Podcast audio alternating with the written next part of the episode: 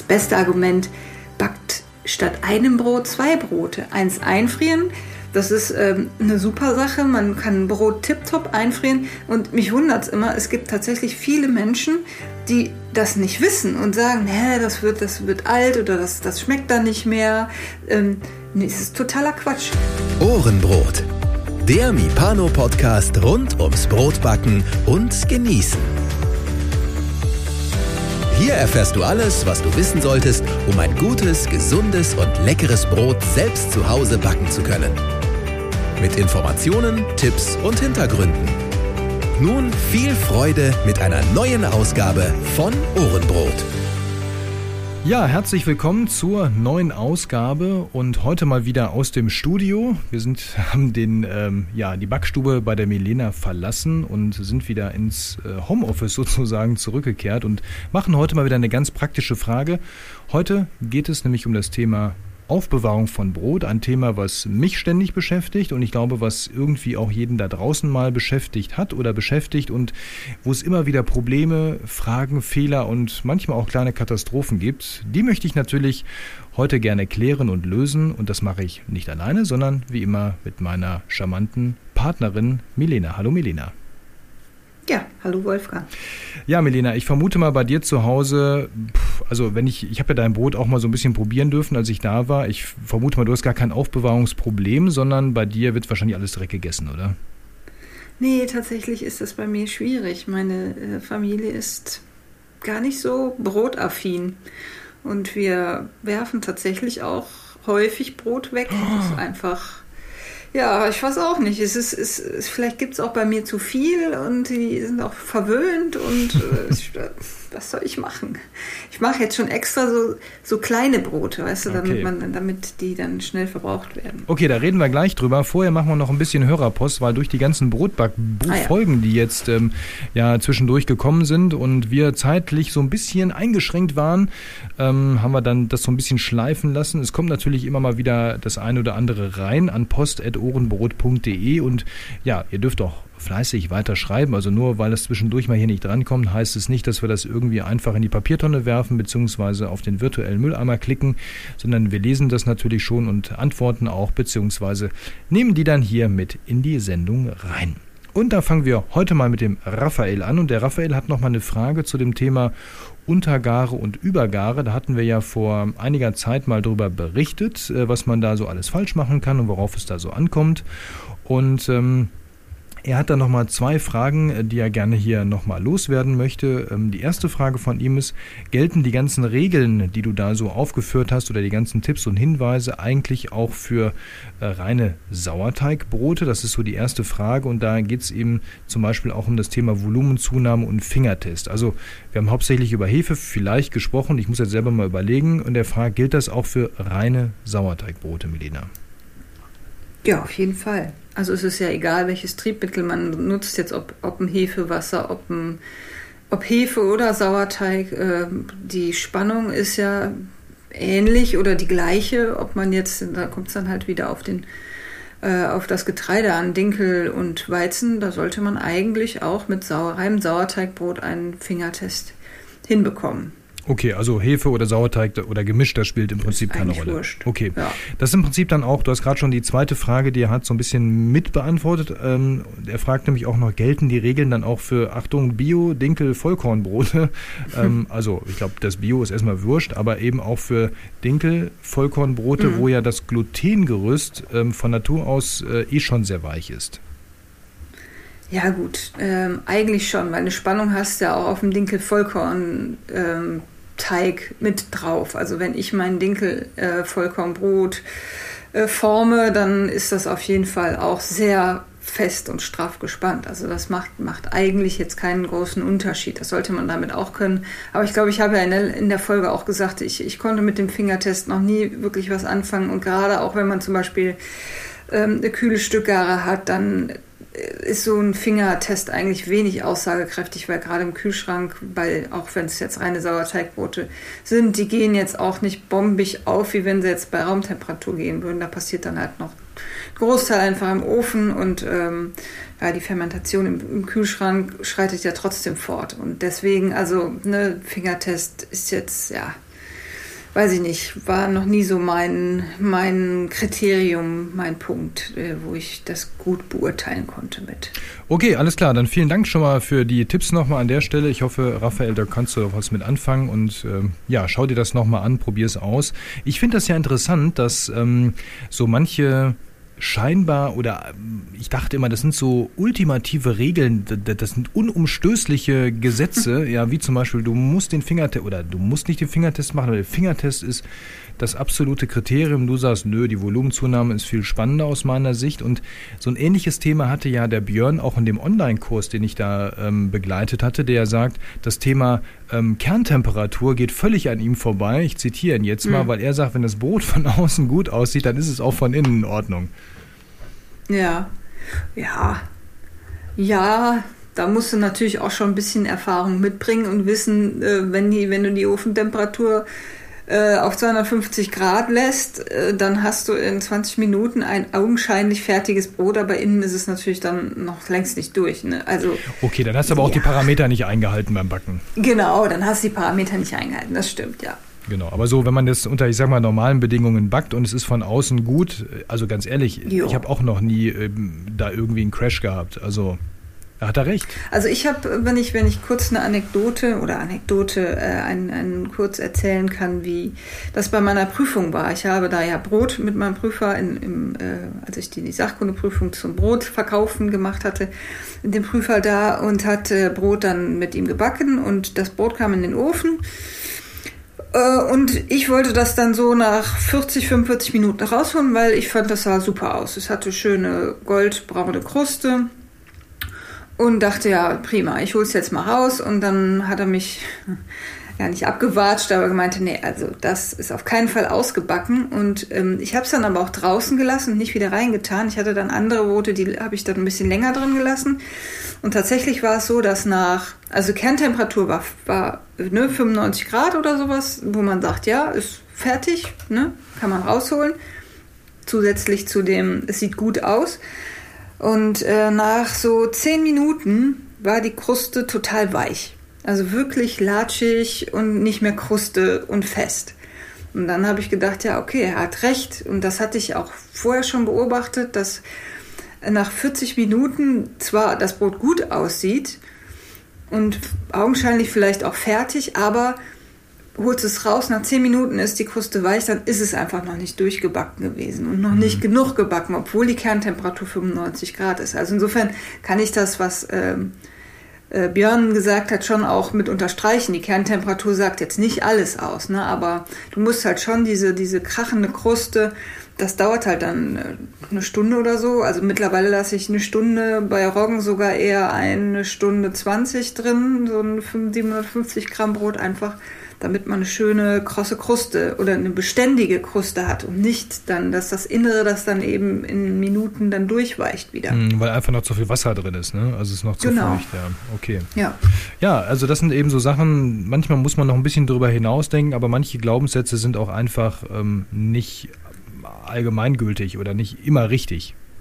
Ja, es ist alles eigentlich immer nicht so richtig. Also man kann, es gibt so viele verschiedene Wege. Auch zum Beispiel äh, fällt mir jetzt auch gerade wieder ein, Roggen gib das nicht in den Kühlschrank, in eine kühle Gare. Machst du nicht, ist zu viel Enzymaktivität. Mach's doch einfach mal. Ich habe es gemacht und es hat super funktioniert. Diese ganzen, du musst es so und so machen, du musst es so und so machen. Wenn man sich da nicht ausprobiert und sagt, warum mache ich es denn nicht mal so und guck mal, was passiert, dann lernt man nicht dazu und es gibt so viele Glaubenssätze, die durchaus immer wieder widerlegt werden können, wenn man einfach sagt, ja, es ist, ich mache es genau so und so, so sollte man es nicht machen, aber es wird ein wunderbares Brot. Das wird auch mal eine schöne Folge, da schreibe ich mir gleich mal auf, äh, die zehn, äh, ja, unglaublichsten Glaubenssätze. Stimmt, das ist eine gute Sache. Ja, das äh, notieren wir mal direkt. Ich mache direkt, wir haben hier immer so Karten auf so einem digitalen Board, wo wir das machen und da gibt es eine Ideenspalte und da mache ich jetzt unten, drücke ich auf Plus, das ist so ein Meistertaskboard und da schreibe ich jetzt drauf zehn Glaubenssätze. Und äh, ja, dann ist das so die Gedankenstütze. Da machen wir mal eine Folge raus. Super, alles klar. Super. Dann haben wir noch ähm, eine ja fast schon wiederkehrende Frage zum Thema Backstahl. Das habe ich äh, irgendwann mal eine Folge gemacht und dann kommen immer mal wieder die Fragen, wo ist das Ding her, wo hast du es gekauft? Ich finde es nicht mehr. Ähm, ich beantworte das aber immer wieder gerne. Also ich habe meinen Backstahl von Blechking gekauft, blechking.de. Ähm, und da kann man dann, muss man vorher so den Ofen mal ausmessen, was passt da so auf die persönliche Schiene drauf. Und dann kauft man einfach einen ganz normalen 6 mm Stahl. Den gibt es entweder mit runden Ecken oder mit eckigen Ecken, je nachdem, was man da lieber mag. Und dann kann man sich das entsprechend zuschneiden lassen und bekommt nach kurzer Zeit seinen Stahl dann zugeschickt. Frage ist, wie wird er eingebrannt? Wie habe ich es gemacht? Ähm, also ich habe es so gemacht, dass ich den erstmal richtig ordentlich gereinigt habe, den Backstahl, weil der kommt natürlich aus so einer, ähm, ja, aus einem ganz normalen, ähm, wie nennt sich das nochmal, Metallverarbeiter, genau. Und der hat natürlich so seine Mittel, die er braucht, damit er das bearbeiten kann. Und der ist nicht ähm, lebensmittelgerecht gereinigt, sage ich mal. Ja? Also den kann man noch lange, lange zu Hause reinigen mit fettlösenden Reinigungsmitteln am besten, so bis wirklich irgendwann kein Schmier mehr so richtig darunter kommt. Und dann kann man den mit allem einbrennen, was irgendwie hoch erhitzbar ist. Also wir haben vorhin im Vorgespräch Melina und ich so ein bisschen mal ausgetauscht. Wie hast du das gemacht? Wie habe ich das gemacht? Ich habe es mit Kokosöl gemacht. Ähm, das kann man benutzen, das ähm, geht, raucht aber wie Sau. Meine klare Empfehlung, und das sagen auch viele andere, die das gemacht haben, macht es möglichst nicht drinnen. Also wenn ihr einen Gasgrill draußen habt oder irgendeine andere richtige, so eine ordentlich heiße Feuerstelle draußen, dann macht es bitte dort. Das ist ähm, ja fürs Raumklima durchaus äh, von Vorteil. Milena, du hast was anderes benutzt. Du hast kein ähm, äh, Kokosöl, sondern. Ja, ich habe ein ganz schnöseliges Rapsöl habe ich draufgepackt. Äh, das jetzt nicht kalt gepresst, glaube ich, war sondern so ein ganz einfaches. Äh, damit hat das funktioniert. Bei mir hat es nicht geraucht. Keine Ahnung, vielleicht habe ich das falsch gemacht, aber. Oder alles richtig. Du hast vielleicht das richtige Öl genommen. Keine Ahnung. Ja. Ja, ich kann auch gar nicht genau sagen mehr, was es war. Ich weiß es nicht okay. mehr. Manchmal, manchmal ja. löst sich das dann auch wieder runter, diese Schicht. Da muss dann nochmal so ein bisschen nachbrennen. Also das sind manchmal so einzelne Stellen. Dann kann man da so einen Tupfer wieder drauf machen und das wieder so ein bisschen schick machen sozusagen. Ähm, andere benutzen Matten nochmal dazwischen, so Backmatten, ähm, die es aus verschiedensten Materialien gibt, äh, weil die keinen Bock haben, das immer irgendwie zu pflegen, den Stahl. Das ist dann ja, Geschmackssache, ne, wie man das nutzt. Aber ich finde ja immer so, je direkter man auf dem Stahl backen kann, desto besser ist das ja dann fürs Backen an sich. Weil alles, was dazwischen ist, hemmt ja dann die Leitfähigkeit der Temperatur. Ich arbeite gerne mit Backfolie drunter. Es ist sehr dünn, das wird schon. Also ja. funktioniert auch. Ne? Ich bin ein bisschen fies vor dem direkt auf den Stahl zu legen, aber es ist äh, Geschmackssache. Genau. Gut, dann Christine hoffe ich, dass äh, du auch hier nochmal glücklich wirst und äh, dir einen Backstahl zulegst. Kann ich auf jeden Fall empfehlen. Kleiner Nachtrag noch, bevor wir nochmal in das Kernthema hier einsteigen heute, ähm, weil ich auch darauf angesprochen wurde. Ja, ich war beim Pizzakurs inzwischen. Ich hatte ja in der letzten ähm, Folge, wo ich berichtet hatte über den Online-Kurs, ja gesagt, ich gehe zum Pizzakurs mit dem Pizza-Weltmeister und ich war tatsächlich da diese Woche ähm, und war zusammen auch mit meinem Sohn da. Das war richtig schön. Wir haben mega viel gelernt, muss ich sagen. War eine tolle Truppe, ähm, waren auch ein paar Hörer dabei, die ich an dieser Stelle ganz herzlich grüße. Ich habe jetzt gar nicht mehr alle Namen Namen auf dem Schirm. Ich glaube, irgendwie Martin war dabei und boah, ich habe es echt vergessen. Es war einfach zu viele Eindrücke. Entschuldigt bitte dafür. Ich müsste jetzt nochmal die Listen gucken. Aber seid alle gegrüßt aus dem Kurs. Ähm, ich fand es toll. Ähm, ich fand, es war eine ganz, ganz wirklich, also ich hätte gar nicht gedacht, dass man an so einem Tag nochmal so viel lernt, obwohl man ja jahrelang schon einiges auch macht. Ähm, und das fand ich wirklich sehr bereichernd. Und mein Sohn fand das auch mega cool. Der hat da ordentlich drin rumgerührt und mitgehext und geformt und richtig geile Pizzen auch gemacht. Also der ist, ähm, ja, das war auch für den einfach ein mega Event. Also vielen Dank äh, nochmal an dieser Stelle auch Heidi, falls du zuhörst, für die Kursdurchführung äh, und das Ganze drumherum. Und ähm, ja, wir kommen gerne wieder. Also ich kann wirklich nur jedem empfehlen, der noch nie einen Backkurs gemacht hat. Und ich sage ja ganz ehrlich, das war ja mein erster Präsenzbackkurs, den ich mal gemacht habe. Ach was? Ja. Ah, okay. Ich habe bisher, das Einzige, was ich vorher hatte, wir hatten mal ein Backtreffen mit dem Björn vor einigen Jahren aus der Gruppe in, in ähm, wo war das denn? Irgendwo im Münsterland da oben, habe ich jetzt den Ort, habe ich vergessen. Das war aber kein Kurs, das war einfach nur so ein Treffen und wir haben dabei auch gebacken. Aber das war jetzt kein Kurs, ja, wo du hingehst und sagst, hier, ich mhm. zahle jetzt so viel Geld und lerne ja heute das und das, sondern es war so, wenn du was gelernt hast, dann war das Zufall. Und ähm, ansonsten habe ich das alles nur durch Gucken, Bücher ausprobieren gelernt. Ich habe nie einen Backkurs mitgemacht. Das war mir überhaupt nicht klar. Ja. Nach zehn Jahren oder so. Und ich glaube, ich muss das öfter machen. Also man lernt doch echt nochmal was dazu. Ich war ja in Weinheim zweimal und das, ähm, ja, da war ich schon recht weit, deswegen ich habe da ehrlich gesagt nicht mehr so viel mitgenommen. Aber es ist, kommt natürlich auch immer auf den Stand an äh, und, und äh, ich meine, Pizza ist ja jetzt ein ziemlich spezieller Kurs, genau. da kenne ich mich jetzt nicht so sehr aus und mache jetzt auch nicht viel Pizza, dass sich das für mich dann lohnen würde. Aber ja, also ich finde es, äh, da habe ich ähm, ja schon öfter mal drüber nachgedacht, welchen Kurs würde ich denn gerne nochmal machen, wenn ich jetzt könnte. Aber da fällt mir tatsächlich äh, keiner ein. Und du lernst ja immer was. Und wenn es irgendeine Kleinigkeit ist, du lernst immer irgendwas. Ja, aber da zahlst du dann nicht 400 Euro ja, für, ne? Okay. Für, für so einen kleinen Tipp. Und da, uh, also eine, und, Der Pizzakurs kostet aber auch also, keine 400 Euro. Ja. ist ja auch nicht Weinheim. Nee. Ist, genau, ist nicht Weinheim. Und ja, ich fände fänd halt, also was, was spannend ist, ist sicherlich ähm, äh, Bäckereien sich anzugucken, die noch ursprünglich backen. Und äh, ich glaube, da würde ich deutlich mehr mitnehmen und so, so auf die Walz gehen, das wäre das wär toll, das ja. fände ich spannend. Wir steigen mal ein in das heutige eigentliche Thema. Wir wollen ja nicht nur plaudern und plauschen, auch wenn das mal zwischendurch nötig ist und ja auch ganz nett ist. Es geht um das Thema Aufbewahrung von Brot. Und ich habe ja eingangs schon gesagt, ich glaube, dass jeder ein Thema damit hat. Ich habe auch immer wieder ein Thema oder immer mal wieder, weil ich immer das Gefühl habe, ich mache es nie richtig. Und deswegen ist das vielleicht und hoffentlich heute auch wieder eine Folge aus der Kategorie oder die kriegt dann das Tag, hier habe ich wieder was gelernt. Ähm, weil ich glaube, man kann da immer ein bisschen was verbessern. Und ich bin gespannt, wie du es machst, was du so empfiehlst und was vielleicht auch begründbar falsch ist an einigen Stellen ja. oder ob es wie so oft ist, ja, mach es mal anders und dann ist es einfach nur anders, genau. Mich würde als, wie, wie bewahrst du es denn auf? Ja, das genau, das ist ja genau, steigen wir mal ein. Also, wenn ich äh, was also sagen wir es mal so, aufbewahren tue ich in der Regel ähm, im eingefrorenen Zustand. Ähm, Brötchen. Also länger aufbewahren dann, ne? Genau, weil ich ähm, in so. der Regel auf Vorrat backe, ähm, um mhm. immer irgendwie so ein gewisses Grundangebot da zu haben, um nicht Gefahr zu, lauf, zu laufen, ich muss jetzt backen. Weil das manchmal, wenn der Kalender das nicht hergibt, dann selbst im Homeoffice kriegst du es einfach da nicht hin. Wenn du den ganzen Tag Meetings hast, kannst du ja nicht zwischendurch mal sagen, ja, stopp, ich muss mal eben hier hm. äh, gerade mal äh, meine Ja, das ist Teiglinge im Grunde fahren. auch der, der beste Tipp, den man, den man geben kann. Wenn, wenn es dann heißt, ja, ich musste mal schnell ein Brot machen, wir hatten kein Brot mehr und dann habe ich irgendwie 50 Gramm Hefe reingepackt, weil ich dann einfach in einer Stunde ein Brot haben hatte.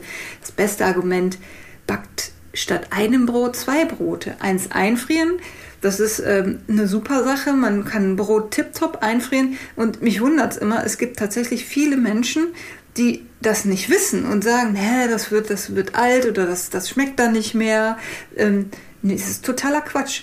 Wenn du es rausholst, also ich mache es so, wenn ich es raushole, dann halte ich das wirklich unter den Wasserhahn, dass das im tiefgefrorenen Zustand nass ist bisschen abschütteln und pack das dann bei 200 Grad für 20 Minuten in den Ofen, mach den Ofen aus, mach ihn auf und lass das Brot da drin einfach noch nachziehen und innerhalb von einer halben Stunde, 40 Minuten hast du ein wunderbar perfekt krosses Brot, krosse Kruste, dünne Kruste, noch nicht irgendwie dick gebacken, ausgetrocknet, nichts.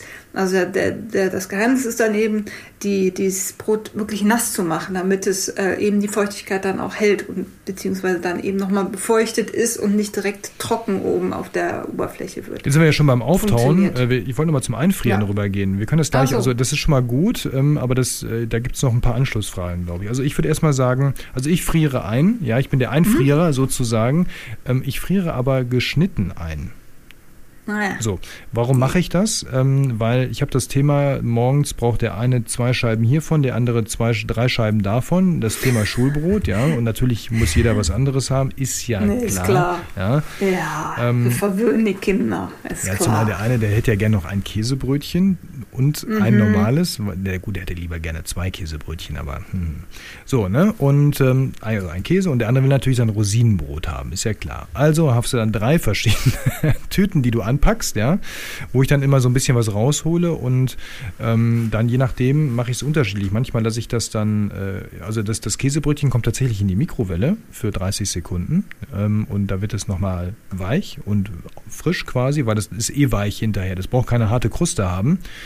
Ähm, das ist dann super fluffig und das ist dann auch okay. Das funktioniert. Ähm, das mache ich mit dem Rosinenbrot auch, aber ich packe das dann schnell unter so eine Folie, damit es nicht wegtrocknet, weil es warm geworden ist. Ne? Sonst wird das sofort alles verdampfen, was da an warmem Wasser drin ist. Ähm, und das normale Brot lege ich unter so eine Folie und lasse das äh, auftauen. Dann auf dem Teller, hm. Folie drüber, dass es nicht austrocknet.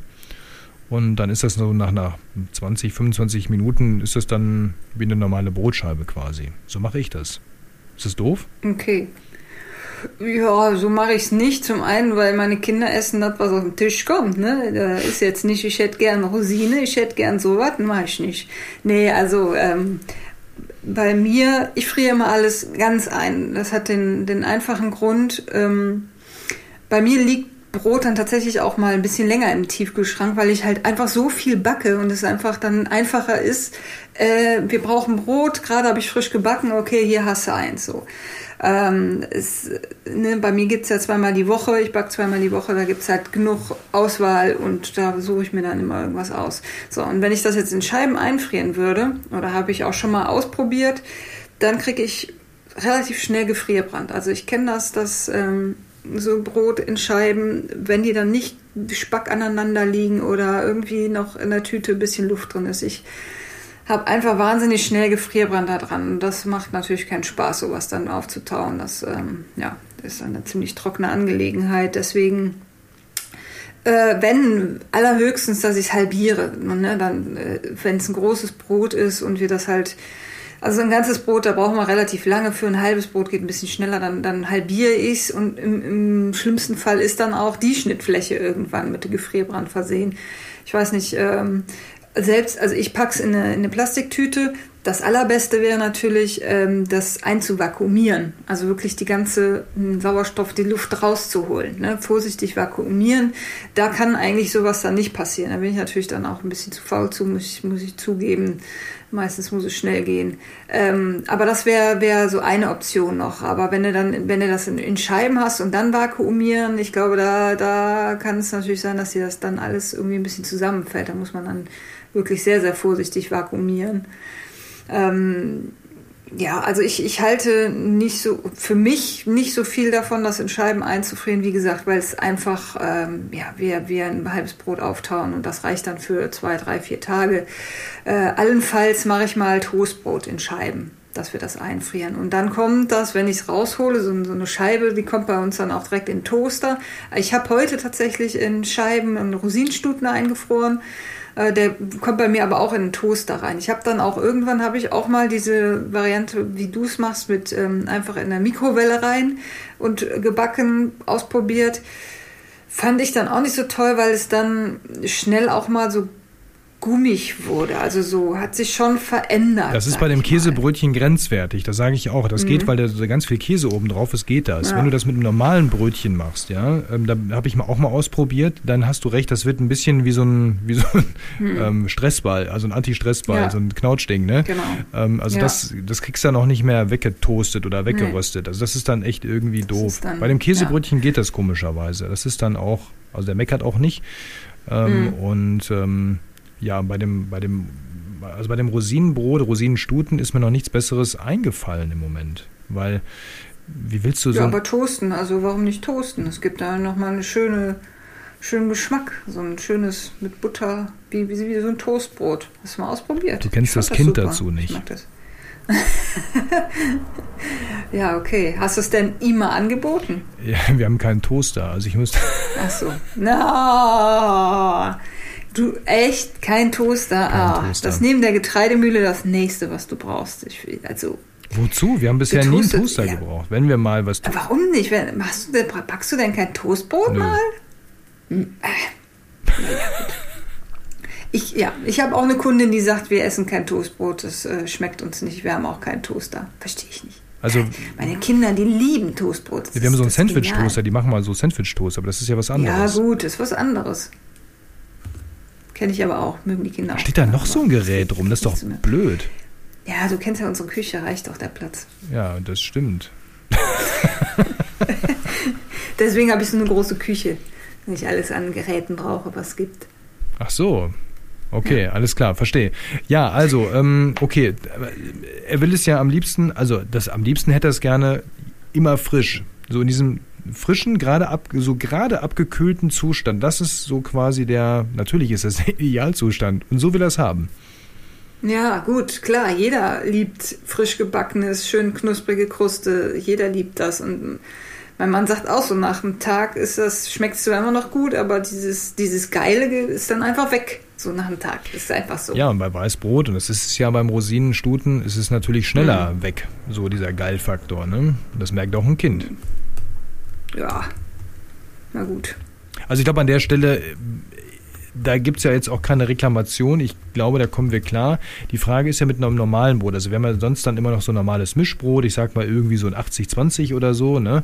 Ähm, was so Alltagsbrot auch genannt wird. Äh, das variiert dann auch mal. Das mache ich immer irgendwie so ein bisschen anders zwischendurch. Da experimentiere ich ja auch. Da sagst du ja, nee, du machst es lieber halbe oder ganze Brote, frierst du ein und taust die dann auf und ähm, lebst dann da irgendwie zwei, drei Tage von, ne? Genau. Okay, dann kommen wir mal, jetzt haben wir eingefroren, also eingefrieren immer in der Tüte, wenn man das machen möchte, mhm. das ist klar, und möglichst die Luft rausholen, idealerweise vakuumieren oder zumindest mal so ein bisschen dran saugen. Man kann das ja auch so ein bisschen selber machen, wenn man jetzt keinen Vakuumierer zu Hause hat. Haben wir natürlich auch nicht. Wir haben keine, wir haben, haben wir überhaupt Küchengeräte? Ich,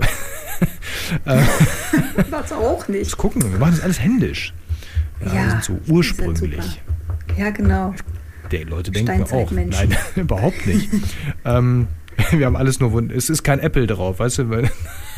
Ah, okay. Wir haben alles, ja, wo ein Apfel dann, drauf ist. Das haben wir. Reichlich. Ähm, ich kann dir Aufkleber schenken, Clips einfach drauf. Ja, genau. Aber auch noch irgendwo. Ähm, also, auf, einfrieren immer im Beutel. Kann man ja wiederverwenden, ne, wegen Plastik. Also ich habe tatsächlich aber sogar jemanden, ich habe es mal gelesen, dass jemand das in, in Leinentücher einwickelt und dann einfriert. Das habe ich dann auch mal ausprobiert.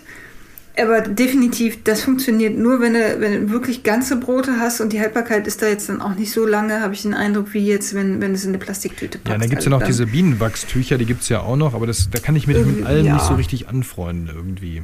Also nicht so. Ja, ich bin da auch so. Ich bin zwar auch so nachhaltig äh, gerne unterwegs, aber beim, beim Einfrieren mit, vom Brot bin ich immer noch klassisch Plastiktüte. Ja, aber also, die kann man ja mindestens zehnmal verwenden, wenn man mit den genau, Clipsen nicht, wenn man mit den Clipsen wieder. oder diesen harten Enden oder Stellen ja. vom Brot nicht überall Löcher reinreißt, dann geht das ja, ne? Ja.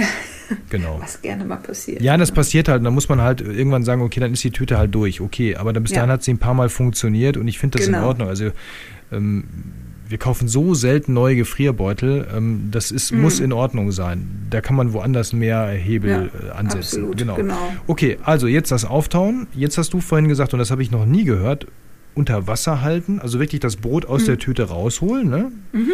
Dann unter Wasser halten, bis es ja wie nass dann ist. Also ich meine, wie, wie, wie muss ja, das... Also jetzt nicht minutenlang drunter halten, ne? nur kurz, dass wirklich alles feucht ist. Man kann auch einfach mit der, mit der Spritze, mit so einer Blumenspritze da drauf gehen. Das okay. ist einfach, dass es einfach feucht ist, das Brot. Und dann? Oder auch das Brötchen. Und dann kommt das, bei mir kommt es sogar, wenn ich jetzt Brötchen auftaue, äh, kommt das in den kalten Ofen. Ich pack dann äh, den Ofen mache ich dann auf Umluft auf 200 Grad und in 10 Minuten hast du ein perfekt knuspriges fertiges Brötchen. Okay, gilt das auch in für den kalten Ofen? Einen kalten Ofen, 200 Grad mhm. Umluft, vorher nass machen, ja. rein, fertig. Okay, ja. dann hast du quasi ein aufgebackenes Brötchen. Genau, ich meine, jeder Ofen ist ja wieder, sage ich ja oft, anders. Ne? Meiner heizt scheinbar sehr schnell hoch, dass der bei 200 Grad ist. Man kann natürlich auch den in den heißen Ofen reingeben. Dann ist er halt schon auf 200 Grad aufgeheizt. Mhm. Dann braucht es dann halt vielleicht nur 5, 6 Minuten oder so. Aber das geht relativ zügig. Okay. Brot ist ja jetzt deutlich dicker als ein Brötchen. Da einfach länger ja. oder mit weniger Temperatur? Genau, einfach oder? länger. Nee, nee, auch äh, 200 Grad. Ich mache das dann 15 bis 20 Minuten und wie gesagt, mache dann den Ofen aus und die Ofentür so auf und lasse dann einfach das Brot darin noch stehen, sodass es eben die Wärme noch mitnimmt und bis nach innen dann eben ähm, auftauen kann. Äh, das dauert dann so, ja, weiß ich nicht, um die 40, 45 Minuten. Dann ist das ganze Brot aufgetaut, aber meistens schneide ich mir schon die erste Scheibe runter nach so einer halben Stunde, wenn ich dann Hunger habe und essen will. Gut, die ist dann auch ein bisschen trocken wahrscheinlich, ne? Ähm, durch das Backen. Genau, ja klar. Ja, also wenn du jetzt eine angeschnittene Scheibe hast, klar, es, es geht jetzt um ganze Brote oder auch um halbe Brote. Wenn es ein halbes Brot ist, dann schneide ich halt ein bisschen was runter. Mhm. Dann äh, es, es, schmeckt auch. Also man kann auch das, das Trockene essen. Ne? Das ist halt dann geröstet. Kannst du direkt als Bru Bruschetta nehmen, sozusagen. Ne? So. Ja, genau. Tomaten Gute drauf, Idee. Knoblauch, fertig. Ja. Gut, alles klar. Ja gut, das ist ja nur eine, eine, Geschmacksfrage, in Anführungsstrichen, ob man das mag, denn dass da so rau knusprig ist, ne? Genau. Ja, genau. Also ich schneide es weg, ich mag das nicht so. Okay.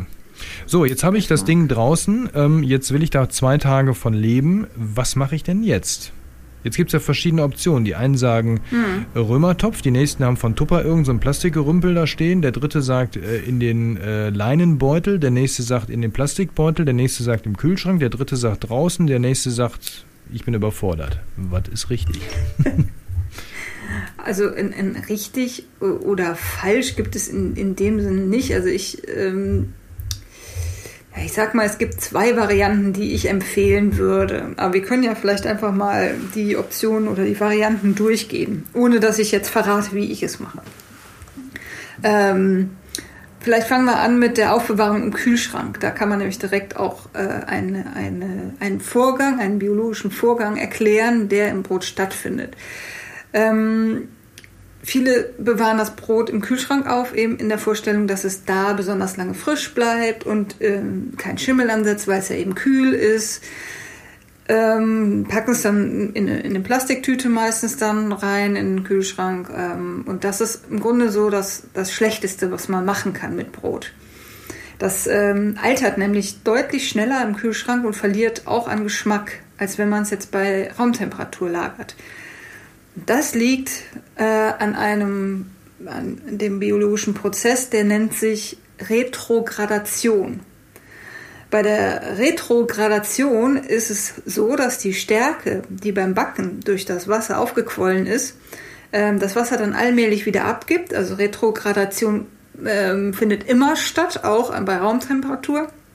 Und dieses Wasser verdunstet dann über die Kruste und die Krume äh, trocknet langsam aus und macht, äh, wird dann so ein bisschen bröselig. Also je länger das Brot liegt, desto ähm, mehr Retrogradation findet da halt dann statt. Dieser Vorgang wird aber im Kühlschrank beschleunigt. Also durch diese kalte Lagerung verliert, äh, wird das Wasser schneller abgegeben, verdunstet schneller über die Kruste, die Krume trocknet aus und geschmacklich verliert es halt komplett an, an Aromen. Also äh, das Brot schmeckt nach einem Tag schon nicht mehr so, wie wenn es jetzt bei Raumtemperatur gelagert wird. Natürlich schimmelt es nicht so schnell, wie wenn es jetzt draußen bei Raumtemperatur liegen würde. Aber Spaß macht das im Kühlschrank nicht. Die Kruste ist auch weich, äh, die, ne, nach einem halben Tag oder so, dann kann man das eigentlich, ja, nicht mehr mit, mit viel Vergnügen essen. Insofern würde ich von einer Aufbewahrung im Kühlschrank definitiv abraten. Okay, also der Kühlschrank ist raus, weil ähm, funktioniert einfach nicht gut. Ähm, schimmelt zwar nicht, aber es wird alt und doof. Ja, so. geschmacklich, Kaugefühl verändert sich. Nicht gut. gut. Dann haben wir die nächste Option, der Leinenbeutel, der gerne mal auch in Bäckereien verkauft wird ähm, und dann irgendwo in der Küche hängt. Was ist denn mit dem? Ähm, Leinenbeutel, okay. Also sagen wir mal, der Nachteil von einem Leinenbeutel ist, ähm, dass dir der Anschnitt, also wenn du es jetzt aufhängst im Leinenbeutel, der Anschnitt halt austrocknet relativ schnell, weil einfach natürlich ein Luftaustausch stattfindet. Der Stoff ist nicht luftdicht quasi. Ähm, sammelt auch keine Feuchtigkeit, gibt die wieder ins Brot ab und ähm, insofern bleibt natürlich die Kruste kross oder beziehungsweise trocknet dann so nach und nach aus. Ähm, also ich finde die, diese Aufbewahrungsmöglichkeit auch jetzt nicht optimal. Funktioniert natürlich, das Brot kann atmen, was, was total wichtig ist für Brot, dass es atmen kann und nicht äh, fest irgendwie eingepackt ist in, in Plastik. Da gehe ich gleich nochmal drauf ein. Ähm, da, dafür ist natürlich so ein Leinenbeutel gut. Was ich dann empfehlen würde, wo wir jetzt bei der Aufbewahrungsmöglichkeit sind, die ich auch empfehlen würde, ähm, dass wir, dass man das Brot auf ein, auf ein Holzbrettchen stellt mit dem Anschnitt, dass es so senkrecht nach oben steht und man dann darüber ein Leintuch äh, legt oder auch ein Geschirrtuch. Also es muss jetzt nicht ein Leintuch sein oder eben den Leinsack von dem Brot oder so, dass man den drüber stülpt. Das hat den Vorteil, dass der Anschnitt halt nicht austrocknet, ne, frisch bleibt und ähm, der, die Kruste halt auch kross beziehungsweise ja, also ne, knackig bleibt so über die Zeit und ähm, eben da so ein, so ein, Luftaustausch dann stattfindet. Das ist ähm, eine gute Sache. Das schimmelt dann auf der äh, Seite, wo, die, wo, die, wo der Anschnitt ist, dann auch nicht so schnell. Sollte das passieren, kann man das Brettchen mit äh, ein bisschen Essigwasser abwaschen und somit macht man dann auch diesen Schimmel oder die Schimmelpilze dann kaputt und kann das Brot dann wieder auf dieses Brettchen legen. Beziehungsweise dann das neue Brot. Ne? Wenn es einmal geschimmelt hat, sollte man so ein Brot natürlich auch nicht weiterverwenden, weil die Spuren sich möglicherweise schon im Brot verteilt haben, was man dann nicht sieht. Also es reicht nicht einfach nur die erste Scheibe abzuschneiden. Das, dann sollte man wirklich, wenn einmal Schimmel angesetzt ist, das ganze Brot dann auch entsorgen. Aber dein Brot schimmelt doch nicht, oder? Doch, mein Brot schimmelt auch schon mal.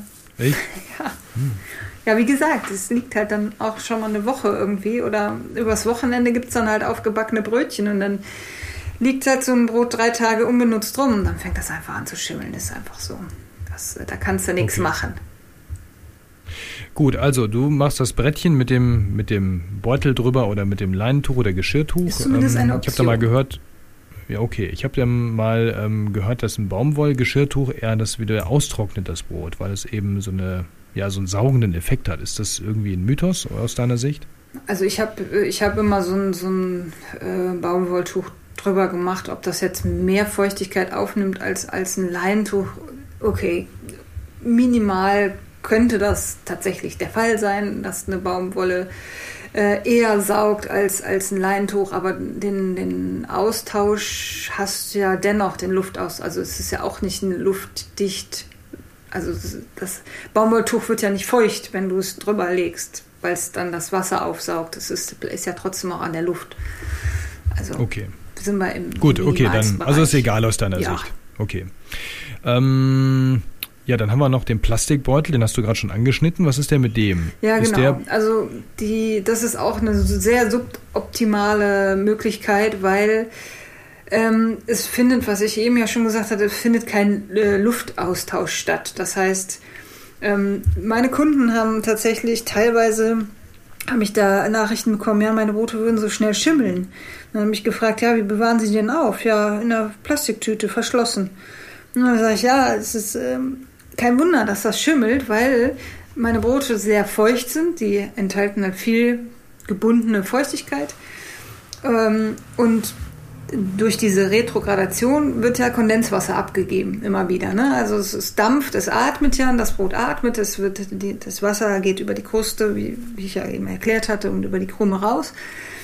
Ähm, das heißt, die Tüte innen ist, hat immer so eine Feuchtigkeit und kann die nicht loslassen. Das heißt, das ist natürlich ein perfekter Nährboden für jegliche Art von von Schimmel, schon von Schimmelpilzen, von, von was weiß ich, Fremdbakterien und von Keimen. Möglicherweise macht man das in eine Plastikfolie, die man jetzt auch immer mal wieder benutzt, eben um nicht immer neue Plastikfolie zu nutzen und dann kommt da halt schnell, dann kommen da halt schnell Fremdkeime rein oder von anderen Broten dann, die dann schon ein bisschen älter waren. Also durch dieses feuchte Milieu, das dann da besteht, ist halt ein perfekter Ort für eine Vermehrung dafür. Und dann ist es möglicherweise noch schön warm in der Wohnung und vielleicht im Sommer dann noch wärmer. Wärme, Feuchtigkeit, ist es, ja, da, da, ist es kein Wunder, dass es anfängt zu schimmeln. Insofern, das Brot altert äh, in der Plastiktüte halt auch sehr, sehr schnell. Ähm, und die Kruste wird latschig. Also frisch bleibt das Brot auf keinen Fall in der Plastiktüte. Dann haben wir noch ähm, aus meiner Sicht zum Schluss den, ja, ich sag jetzt mal guten alten Römertopf aus Ton äh, mit Löchern mhm. drin und Deckel drauf. Ähm, was ist denn mit dem? Ist das nicht, weil das wird ja eigentlich als ultimatives Allheilmittel propagiert. Hast du das mal ausprobiert? Das ist tatsächlich die Art, wie ich es aufbewahre. Ähm, Moment, du hast doch gerade gesagt, du hast ja gerade mit dem Brettchen hier geworben. Ja, ist eine meiner bevorzugten Varianten. Ach so. äh, oder empf empfehlenswerten, sag ich mal so. Also mir gefällt die, ich habe das lange Zeit auch gemacht mit dem Brettchen, äh, Schnittkante und dann ähm, ein Tuch drüber. Äh, ich finde aber die Aufbewahrung im Tontopf und Römertopf ähm, noch schöner, äh, weil es einfach da drin sehr, sehr lange frisch bleibt, feucht bleibt und ähm, auch nicht so schnell schimmelt. Also ne, auf dem Brettchen hat man halt tatsächlich immer mal irgendwie da, da, in den Ritzen drin. Das kriegst du, auch wenn du da mit Essigwasser äh, wischt und so, muss ich dann immer wieder sauber machen und so. Das ja, sind dann, dann eher noch mal Keime drin als jetzt in, in dem Tontopf. Ähm, da, da passiert es mir tatsächlich nicht so häufig, dass dann da Schimmel drin ist. Also der Tontopf hat den Vorteil, ähm, da findet ein Austausch von Feuchtigkeit statt. Also die, die, die Tonporen nehmen die Feuchtigkeit auf und geben sie wieder ins Brot ab. Das heißt, so ein natürlicher Austausch. Es ist kein, äh, kein feuchtes Klima wie jetzt im Plastiktopf, zum Beispiel auch Blechkasten und, und Tupperdosen und sowas auch ganz, ganz schlecht. Also alles, wo ein Brot nicht atmen kann, äh, das ist äh, keine gute Aufbewahrungsmöglichkeit, weil es einfach sehr schnell, schnell altert und auch sehr schnell schimmeln kann. Ähm, und im Tontopf passiert das eben nicht, weil eben dieser, dieser, diese porige, also ne, die Poren eben so diesen Austausch und die, die Luftfeuchtigkeit dann auch mit, mit da reinlassen. Das heißt aber, der, der Tontopf Römer. darf aber nicht lasiert sein, der muss dann ähm, naturbelassen sein. Sollte, genau, sollte naturbelassen sein oder eben ein normaler. Es gibt ja auch Tontöpfe, die eben naturbelassen sind. Da bleibt das Brot halt einfach wirklich schön, schön lange saftig und frisch und macht eben auch lange noch Spaß. Deckel drauf. Äh, müssen da Löcher dann noch drin sein? Das sind ja schon mal so, so nee. Zuluft- und Abluftlöcher. Im Topf. Nee, nee. Ja, das, das bei Blechkästen dann gerne mal, damit dann eben Blechkasten das auch nicht schimmelt und eben dieses feuchte Klima entsteht. Aber ähm, also bei Tontöpfen habe ich es jetzt noch nicht gesehen. Also der Deckel schließt ja auch nicht 100% dicht von einem Tontopf, ne? ja wenn ich da jetzt einen Römertopf, genau. Äh, also insofern findet da dann auch eben ein Luftaustausch statt, aber eben nicht so, dass ähm, die Kruste knackig bleibt. Also das ist denn der einzige Nachteil vom Tontopf, dass halt das Brot relativ schnell eine weiche äh, Kruste hat. Also sobald ich das reinlege und einen Deckel drauf mache, fängt da der, der Wasseraustausch an und das macht dir halt die Kruste relativ schnell dann äh, ein bisschen latschig. Finde ich persönlich jetzt nicht so schlimm.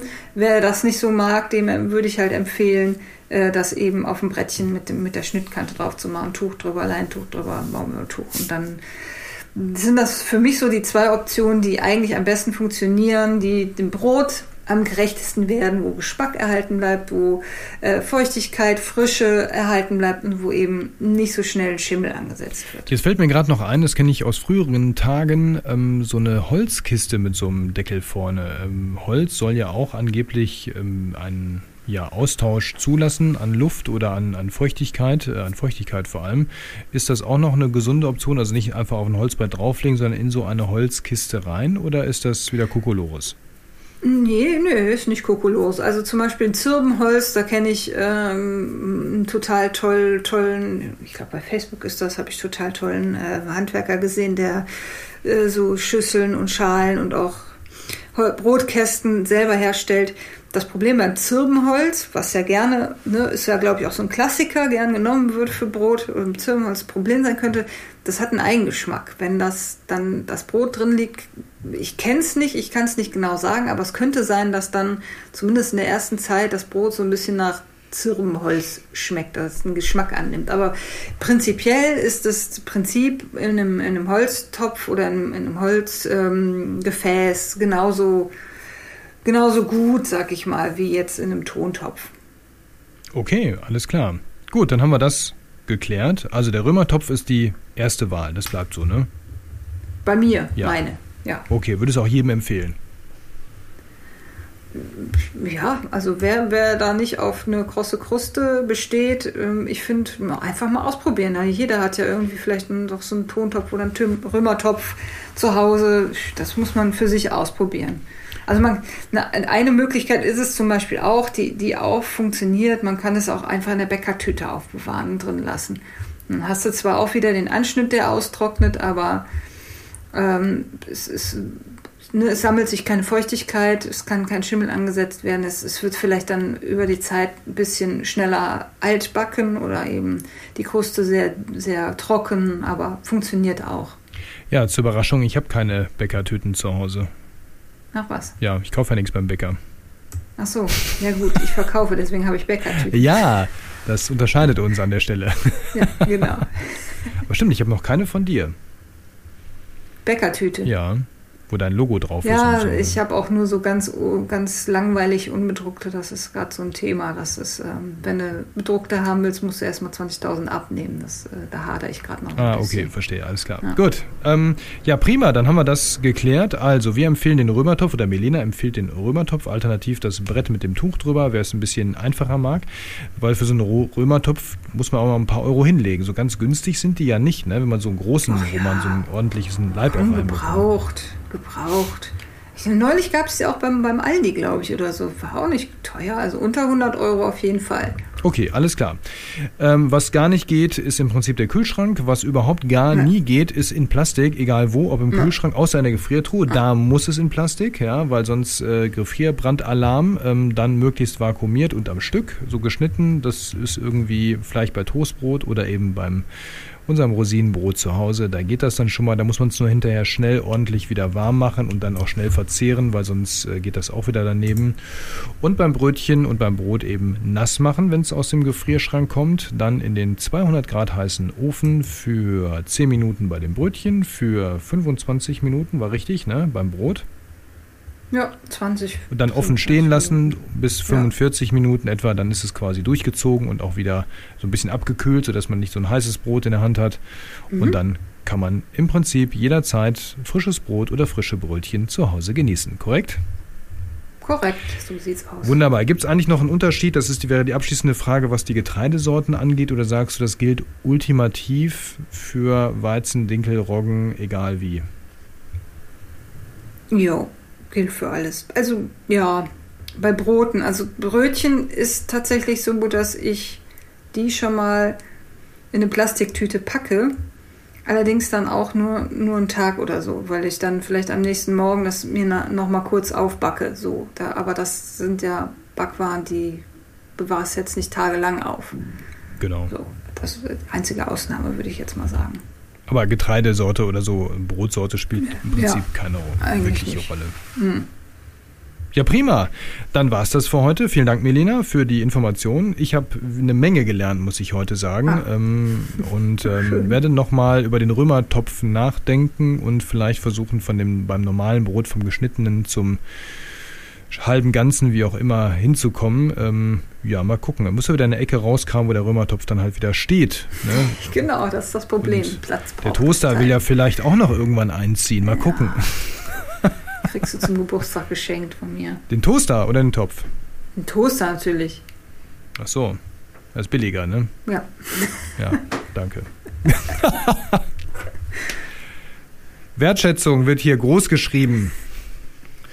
So, wir machen weiter beim nächsten Mal mit dem Thema, wie backen wir ein wertschätzendes Brot. Nein, wir machen mit einem anderen praktischen Thema weiter, das verraten wir noch nicht. Wir machen auch mit den Büchern weiter. Wir haben noch jede Menge Bücher bekommen und ich habe das Gefühl, der Buchherbst, der wird nie aufhören. Das ist so wir schön, also ja, ich freue mich total drüber. Es ja, sind so tolle Bücher wir kriegen, dabei. Wir kriegen ganz genau auch Tipps wirklich von Autoren und Autorinnen, die noch nie was von gehört habe. Ähm, das ist, macht wirklich Spaß, ist ähm, auch mühsam, ähm, weil man muss das natürlich auch alles irgendwie lesen und so weiter und auch möglichst in kurzer Zeit. Wir wollen das ja hier irgendwann auch durchkriegen, aber es kommen echt noch ein paar coole Dinger um die Ecke. Wir werden uns jetzt auch bald wieder treffen, dann werden wir nochmal bei dir ein bisschen backen und nochmal ein bisschen Bücher rezensieren und äh, da freue ich mich schon wirklich total drauf drauf. Ähm, das ist wirklich eine, eine richtig coole Geschichte. Und wenn ihr noch Buchempfehlungen habt, dann immer her damit an post.ohrenbrot.de. Da könnt ihr auch alle anderen Fragen, Kommentare, was auch immer hinschicken. Ja, Melena, und dann würde ich sagen, ähm, hören und sehen wir uns die Tage wieder. Ja, freue mich. Bis dahin. Bis bald. Macht's gut. Tschüss. Tschüss.